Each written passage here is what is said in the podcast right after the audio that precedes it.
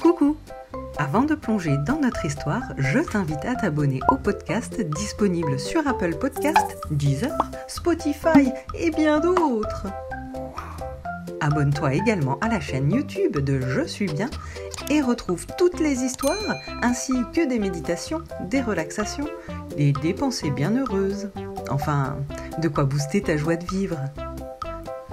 Mets des pouces en l'air sur les vidéos YouTube et des étoiles partout sur les podcasts pour aider Je suis bien à se faire connaître par tes amis et les amis de tes amis et leurs copains aussi.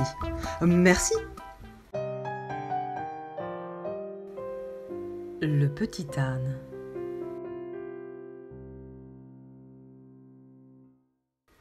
Il était une fois dans un village loin de tout, perdu dans la montagne, un petit âne.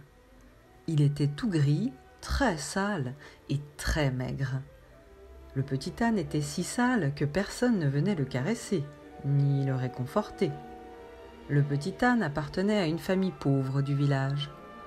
Dès l'aube, le père de famille lui accrochait une charrue lourde et bien plus grosse que le petit âne. Accompagné des enfants, il commençait sa longue route au travers des petits chemins escarpés de la montagne. Le père ne lui avait plus mis de fer sur ses sabots depuis très longtemps. Ses pieds étaient écorchés et le petit âne avait très mal. Il fallait arriver jusqu'au sommet de la montagne pour atteindre l'eau de la source. Mais le petit âne était très faible, il avançait avec beaucoup de difficultés il ne sentait plus ses pattes. Plus il ralentissait, plus il recevait des coups de fouet des enfants. Une fois arrivé au sommet de la montagne, les enfants remplissaient les barils d'eau et chargeaient la charrue. Le petit âne devait alors repartir et tirer la lourde charrue. Les lanières qui tenaient la charrue lui lacéraient le dos. Depuis quelque temps, le petit âne était trop éprouvé. Des larmes de douleur coulaient de ses yeux.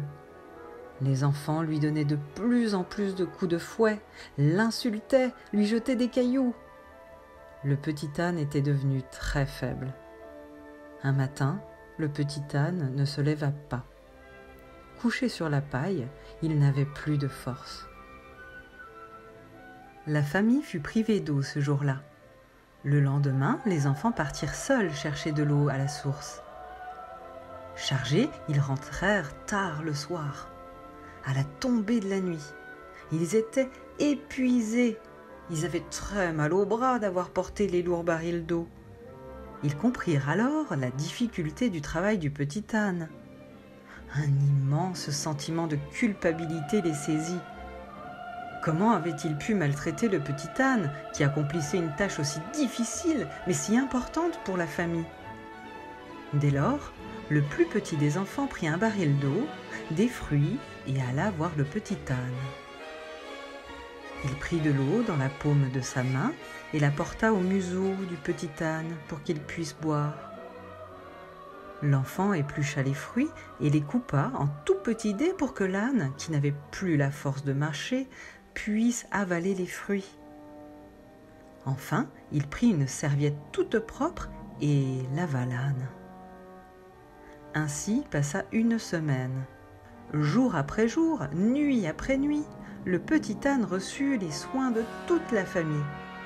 Quand un beau matin, le petit âne se leva.